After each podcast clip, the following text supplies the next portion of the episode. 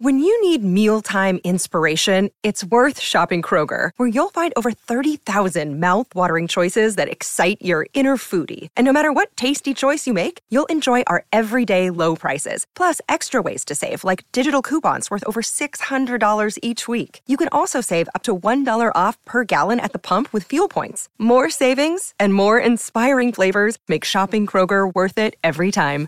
Kroger, fresh for everyone. Fuel restrictions apply. This episode is brought to you by Shopify.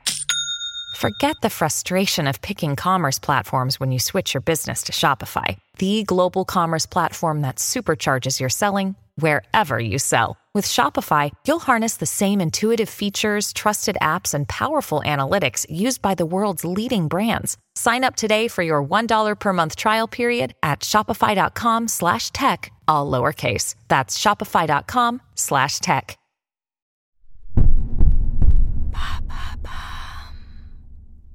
Qu'est-ce que la nausée du scroll, ce mystérieux trouble lié aux écrans? Merci d'avoir posé la question. Tu es peut-être sujette à la cinétose ou mal des transports. Eh bien, la cybercinétose est un nouveau mal qui connaît la même logique, ou plutôt la logique inverse. Au lieu de bouger tout en ayant l'impression d'être immobile, comme sur un bateau ou en voiture, ici tu es immobile tout en ayant une perception de mouvement. Mais le résultat est le même, ton cerveau ne parvient pas à s'adapter à cette dissonance, d'où les nausées, les vertiges, les sueurs froides ou autres troubles de l'équilibre. Deux cas de figure sont possibles, ressentir ce genre de symptômes devant un ordinateur ou un smartphone. On parle alors de nausée du scroll ou bien en utilisant un casque de réalité virtuelle ou des simulateurs de conduite ou de vol par exemple. Dans ce cas, c'est le mal de la réalité virtuelle ou nausée virtuelle ou encore cyber sickness. Quel est le point commun entre tous ces troubles?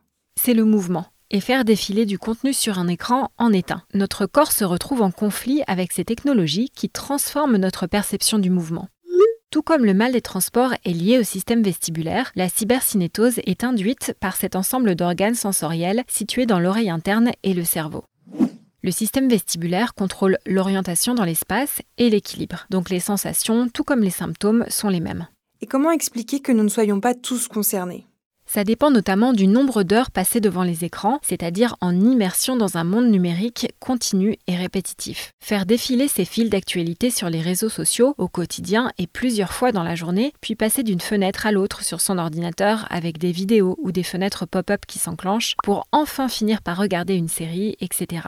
Cette surconsommation numérique, qui met la capacité d'adaptation du corps à rude épreuve, concerne de plus en plus de personnes. Laurie Brun, responsable d'études à l'Institut national de recherche et de sécurité, explique justement à Ouest France que le fait d'être complètement coupé des repères de la réalité est un phénomène qui prend de l'ampleur aujourd'hui avec l'explosion des nouvelles technologies telles que les casques de réalité virtuelle ou les lunettes 3D.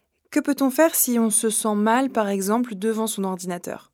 C'est certainement le signe que tu es resté longtemps concentré sur ton écran et que tu as fait abstraction de ton environnement. Tu t'es coupé de points de repère réels, ne serait-ce que la chaise sur laquelle tu es assise. Faire des pauses régulières pour te reconnecter à cet environnement devrait te remettre d'aplomb. Globalement, tu as compris que passer moins de temps avec tes objets numériques est important. On peut aussi éloigner son téléphone du visage, éviter de le consulter en étant allongé ou alors le consulter dans une pièce bien éclairée. Pense aussi à faire défiler le contenu plus lentement pour mieux contrôler la fréquence des images. Maintenant, vous savez, un épisode écrit et réalisé par Émilie Drujon. Ce podcast est disponible sur toutes les plateformes audio et si cet épisode vous a plu, n'hésitez pas à laisser des commentaires ou des étoiles sur vos applis de podcast préférés.